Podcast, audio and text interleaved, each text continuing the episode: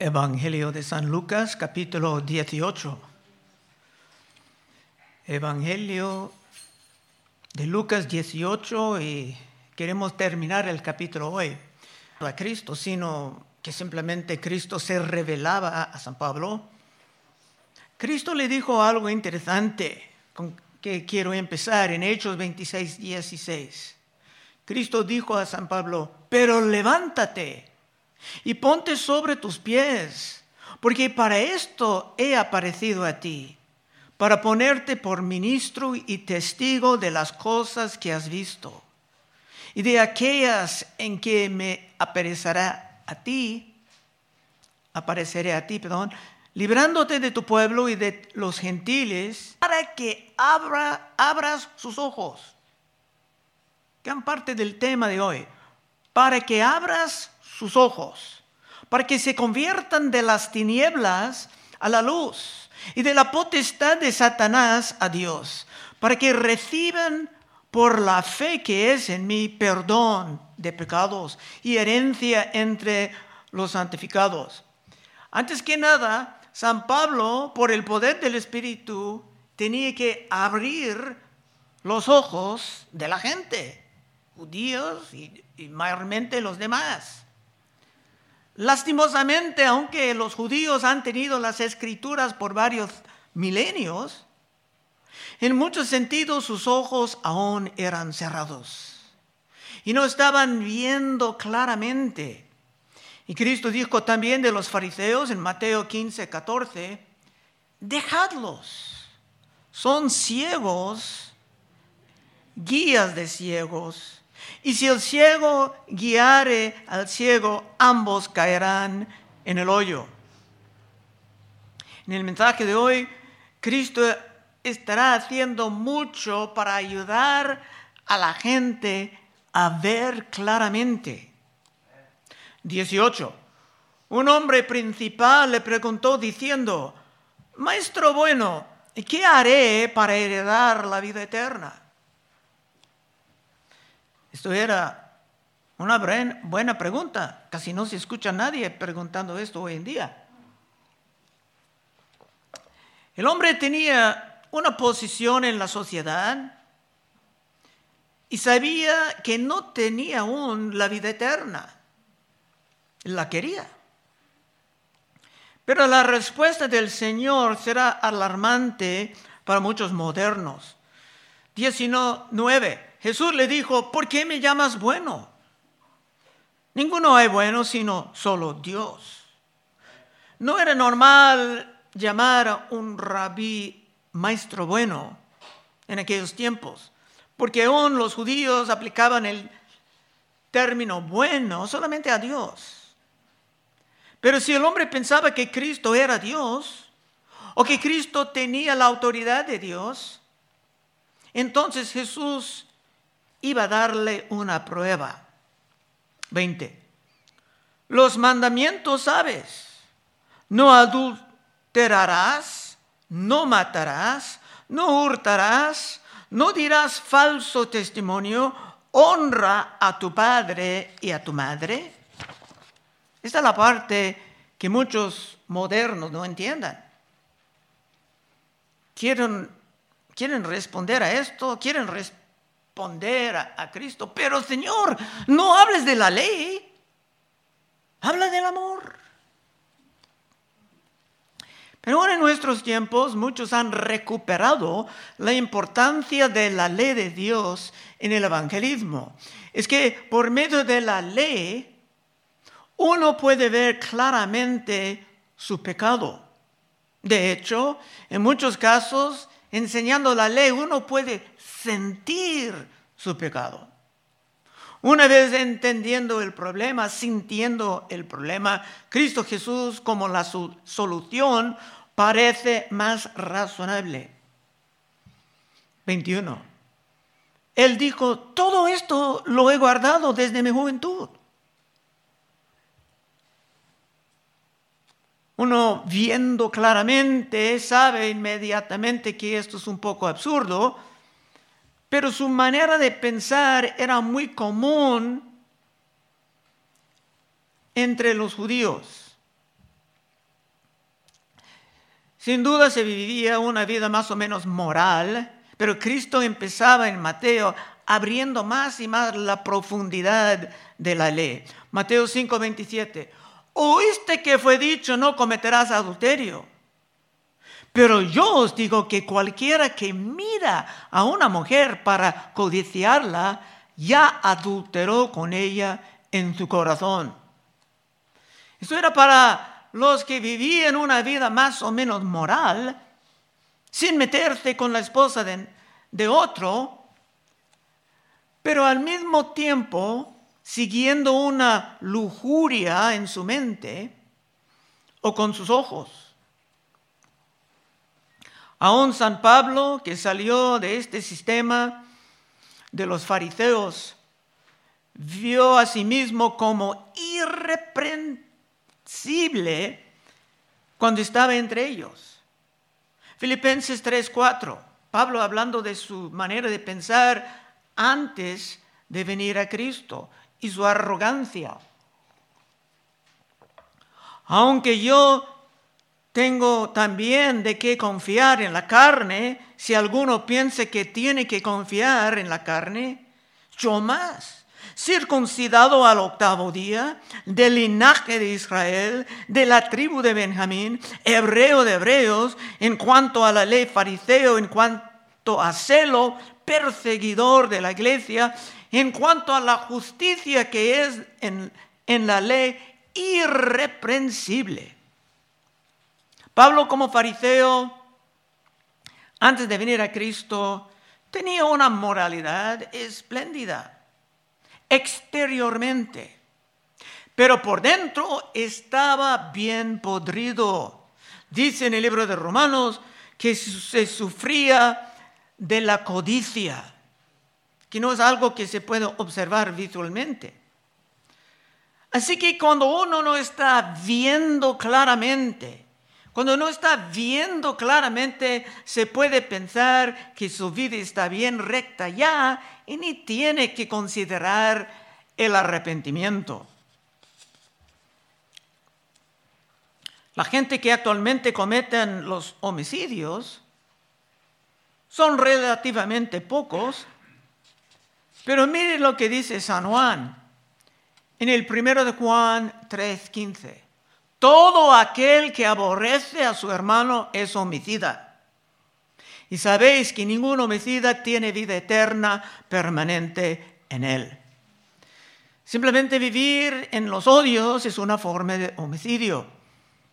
Y aún traficar en los chismes destructivos, destructivos es una forma de matar uno. Vimos varias veces en Levítico 19, 16. No andarás chismeando entre tu pueblo. No atentarás contra la vida de tu prójimo. Chismes, atentarás. Es, estos dos conceptos son ligados. No andarás chismeando entre tu pueblo, no atentarás contra la vida de tu prójimo, yo Jehová. No aborrecerás a tu hermano en tu corazón, razonarás con tu prójimo para que no participes de su pecado. No te vengarás ni guardarás rencor a los hijos de tu pueblo, sino amarás a tu prójimo como a ti mismo, yo Jehová. Y dice yo Jehová para poner un sello de autoridad sobre esa parte de la ley. En fin, cuando uno no está viendo claramente, si no está viendo claramente, se puede vivir en el autoengaño. Regresando al texto en el versículo 20, los mandamientos sabes, no adulterarás, no matarás, no hurtarás, no dirás falso testimonio, honra a tu padre y a tu madre. Él dijo, todo esto lo he guardado desde mi juventud. Jesús, oyendo esto, le dijo, aún te falta una cosa Vende todo lo que tienes y dalo a los pobres y tendrás tesoros en el cielo y ven, sígueme. Esto era una extraña manera de responder para Cristo. Y el Señor no dijo esto a todos. Pero ese hombre joven y rico, va a decir más tarde que era rico, tenía un problema con el dinero como la prioridad máxima de su vida. Y por esto Cristo tenía que darle una prueba fuerte. El hombre deseaba a Cristo como su Salvador porque quería la vida eterna, pero no lo quería como su Señor. 23. Entonces él, oyendo esto, se puso muy triste porque era muy rico. No era un poco triste, muy triste, porque quería la, la vida eterna, pero quería su dinero más. Aunque en este país hay bastantes cristianos que son muy superficiales en su fe, eso es algo que Cristo deseaba evitar. Por esto dijo que si queremos seguir a Él, tenemos que negar a nosotros mismos y tomar nuestras cruces cada día siguiéndolo. Pero en cada época, las iglesias encuentran nuevas maneras de admitir a los superficiales. 24. Al ver Jesús que se había entristecido mucho, dijo, cuán difícilmente entrarán en el reino de Dios los que tienen riquezas. En ese país muchos viven dedicando todo su tiempo para esto, para las riquezas, ni pensando que en cada momento en esto están poniendo sus almas más y más en riesgo. Cuán difícilmente entrarán en el reino de Dios los que tienen riquezas. Porque es más fácil pasar un camello por el ojo de una aguja que entrar un rico en el reino de Dios. Esto es una realidad porque para muchos el dinero puede convertirse en su Dios. El dinero será su prioridad y Cristo tendrá, en, en el caso de ellos, Cristo tendrá que ocupar el lugar segundo. Por eso el joven líder se fue triste, porque su Dios era el dinero. No sabemos que se arrepentía más tarde, no tenemos más detalles claros sobre él.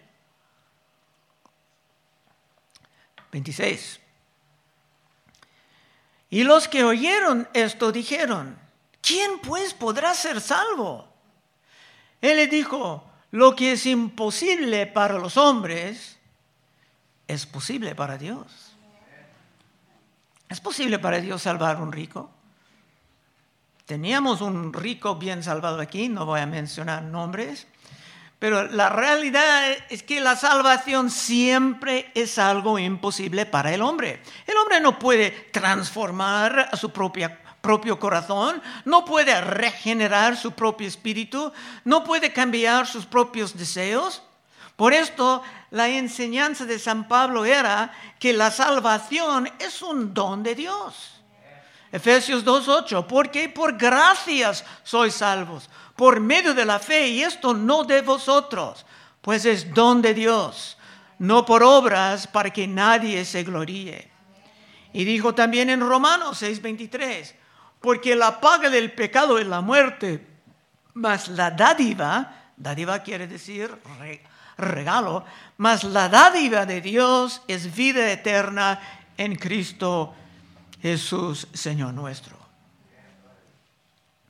El punto de todo esto es la realidad de que los que no están viendo bien, los que no están viendo claramente, Pueden pensar que por las cosas que hacen se pueden ganar la vida eterna. Pero eso no es posible, porque tus obras no van a generar méritos con Dios jamás. 28. Entonces Pedro dijo, y aquí nosotros hemos dejado nuestras posiciones y te hemos seguido. Y él le dijo, de cierto os digo que no hay nadie que haya dejado casa o padres o hermanos o mujer o hijos por el reino de Dios que no haya de recibir mucho más en este tiempo y en el, y en el siglo venidero la vida eterna. El punto aquí es que nadie va a salir como perdedor siguiendo a Cristo. No hay garantía de que vas a ser rico, pero sí vas a tener todo lo que necesitas y con una gran cantidad de amigos valiosos. 31. Tomando Jesús a los doce, le dijo, He aquí, subimos a Jerusalén y se cumplirán todas las cosas escritas por los profetas acerca del Hijo del Hombre. Jesús ya estaba cada vez más cerca de su muerte. Y se enseñaba muchas veces sobre esto. Pero los oyentes aún no pudieron captar lo que estaba pasando. Y hasta los discípulos que estaban cada día con él no estaban viendo claramente lo que era el plan. 32. Pues será entregado a los gentiles y será escarnecido y afrentado y escupido. La gente no pudiera imaginar personas escupiendo en la cara de Cristo. Pero nada de esto era una sorpresa para el Señor. Esto ha sido el plan desde el principio. De hecho, esto ya era un hecho en la mente de Dios. En Apocalipsis 13:8, hablando de los que adoraron la bestia, dice, y la adoraron todos los moradores de la tierra, cuyos nombres no estaban escritos en el libro de la vida del Cordero que fue inmolado desde el principio del mundo. En la mente de Dios esto ya era un, un hecho. Aquí se hablan de los que adoraron la bestia, pero dice que Cristo era cordero inmolado desde el principio del mundo. Todos los sacrificios de los animales por siglos apuntaban a ese gran sacrificio en la cruz. Aún en los salmos se hablaban de esto. Por ejemplo, y se pudiera citar bastante versículos y estaríamos aquí hasta 3 de la tarde, pero solamente voy a citar unos pocos. Aún en los salmos se hablaban de esto. Por ejemplo, Salmo 22, 6. Mas yo soy gusano y no hombre, oprobio de los hombres y despreciado del pueblo. Todos los que me ven me escarnecen, estiran la boca, manean la cabeza diciendo, se encomendó a Jehová, líbrele él, sálvele, puesto que en él se complacía. Y este Salmo de 22 empieza diciendo, Señor, Señor, ¿por qué me has desamparado? Precisamente las palabras que Cristo dijo en la cruz. Entonces aquí en muchos lugares se dan los detalles de los sufrimientos de Cristo siglos antes de la cruz. Pero la gente no pudieran conectar todo esto con Cristo, porque no estaban viendo claramente. Ojalá, ojalá esto no es tu problema en esta mañana. 33. Y después que la haya azotado, le matarán, mas al tercer día resucitará. Pero ellos nada comprendieron de estas cosas. Y esta palabra les era encubierta, no entendían lo que les decía. No entendieron nada, dice, ni un poquito. Aunque esto ha sido el gran tema de toda la Biblia, aún en Génesis, después de la caída de nuestros primeros padres, dice en 3.15, y pondré enemistad entre ti y la mujer, entre tu simiente y la simiente suya. Esta te herirá en la cabeza y tú le herirás en el calcañar. Dios estaba hablando con el diablo detrás de la serpiente y estaba declarando la victoria de Cristo sobre el diablo en la cruz. En el tercer capítulo de la Biblia. Y Dios mataba un animal allí. para sacar pieles, para cubrir a Adán y Eva. Y esto era como el primer sacrificio, mostrando que un inocente iba a morir por el culpable. Y más tarde en ese mismo libro de Lucas, Cristo va a explicar la manera en que todas las escrituras estaban hablando de Él. Y lo que Él vino para hacer. Solamente voy a citar un segmento, Lucas 24 y 25. Entonces Él les dijo, oh insensatos y tardos de corazón para creer todo lo que los profetas han dicho. ¿No era necesario que el Cristo padeciera estas cosas y que entrara en su gloria? Y comenzando desde Moisés, y Moisés está considerado el autor de Génesis, entonces mero, mero principio, comenzando desde Moisés y siguiendo por todos los profetas, les declaraba en todas las escrituras lo que de él decían. El punto aquí es que si quieres ver claramente, que es una situación rara aún en nuestros tiempos, si quieres vivir claramente, debes de realmente estar diligente en tus estudios de las escrituras, y no solamente en la iglesia, sino también en la casa. Porque hay muchos aún en las iglesias, aún andan como superficiales, que no están en toda sinceridad, no están viendo claramente. 35. Aconteció que acercándose Jesús a Jericó, un ciego estaba sentado junto al camino mendigando. Y al oír la multitud que pasaba, preguntó, ¿qué era aquello? Y le dijeron que pasaba Jesús Nazareno. Entonces dio voces diciendo, Jesús, hijo de David, ten misericordia de mí. Y ahora, por fin, uno finalmente estaba viendo claramente y en la ironía de las enseñanzas de Cristo era un ciego. Ese hombre, escuchando todo, hasta la palabra de Dios en las sinagogas y de todos los milagros que Cristo estaba haciendo, entendía que era su momento de pedir, porque ese Cristo Jesús era el Mesías. 39. Y los que iban delante le reprendía para que callase. Pero él clamaba mucho más, Hijo de David, ten misericordia de mí.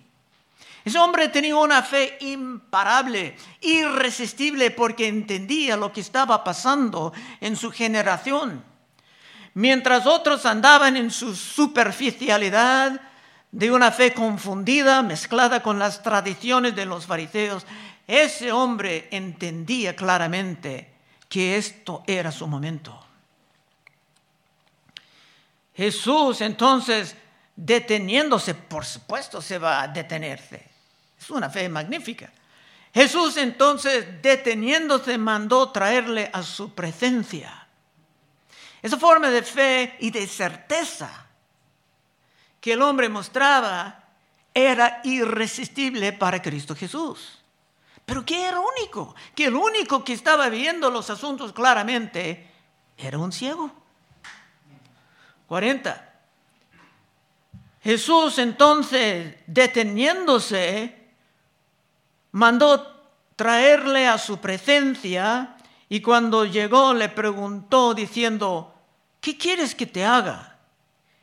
Y él dijo, Señor, no dijo maestro bueno, dijo Señor, estaba recibiendo a Cristo como su Señor. Señor, que reciba la vista. Ese hombre tenía prisa, a lo mejor porque sabía que en Jerusalén Cristo iba a dar su vida en rescate por muchos y simplemente no había tiempo de perder. Jesús le dijo, recíbela, tu fe te ha salvado. Por supuesto, Cristo lo sanaba y lo salvaba. ese hombre, recibiendo a Cristo como Señor, no iba a terminar como muchos, como otro superficial. 43. Y luego vio y le seguía glorificando a Dios. Y todo el pueblo cuando vio aquello dio alabanza a Dios. Por supuesto, seguía a Cristo. Porque aún como ciego estaba viendo claramente los asuntos del Espíritu, cuanto más ahora. Ahora, en conclusión, hemos visto en, este pasaje, en estos pasajes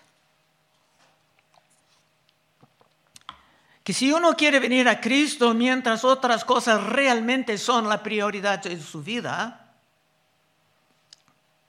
como en este momento muchos superficiales en este país ni van a venir a la iglesia porque tienen un gran juego de fútbol, que tienen todo planeado, lo que es importante. Pero si uno quiere venir a Cristo mientras otras cosas realmente son la prioridad de su vida, no va a funcionar. Es que Cristo no quiere más superficiales, las iglesias ya están llenas de ellos. Y también el Señor confirmaba a Pedro que no se va a salir como perdedores siguiendo a Cristo. Claro, puedes perder familiares, pero serán reemplazados con otras personas de la fe. Mateo 10, 37. El que ama a padre o a madre más que a mí, no es digno de mí. El que ama a hijo a hija más que a mí, no es digno de mí. Y el que no tome su cruz y sigue en pos de mí, no es digno de mí. El que haya su vida, la perderá. Y el que pierda su vida por causa de mí, la hallará. Y si es tu deseo avanzar en este año con las prioridades correctas, puedes pasar al frente en unos momentos y oraremos contigo. Cristo dijo en Mateo 6, 31, no os afanéis pues diciendo qué comeremos o qué beberemos o qué vestiremos, porque los gentiles buscan todas estas cosas. Pero vuestro Padre Celestial sabe que tienes necesidad de todas estas cosas, incluyendo un techo, incluyendo un carro. Mas buscad primeramente el reino de Dios y su justicia. Primeramente, prioridad. Mas buscad primeramente el reino de Dios y su justicia y todas estas cosas os serán añadidas. Y es una promesa. Vamos a orar. Oh Padre, te damos gracias que en estos evangelios hay mucho bien práctico aún en nuestros tiempos, Señor. Ayúdanos a no vivir como el hombre rico que quería alguien como Salvador, pero no estaba dispuesto a recibirte como Señor. Llénanos, Señor, con tu Espíritu Santo. Ayúdanos a hacer por tu Espíritu lo que es posible, imposible para el hombre. Pedimos en el nombre santo de Cristo Jesús. Amén.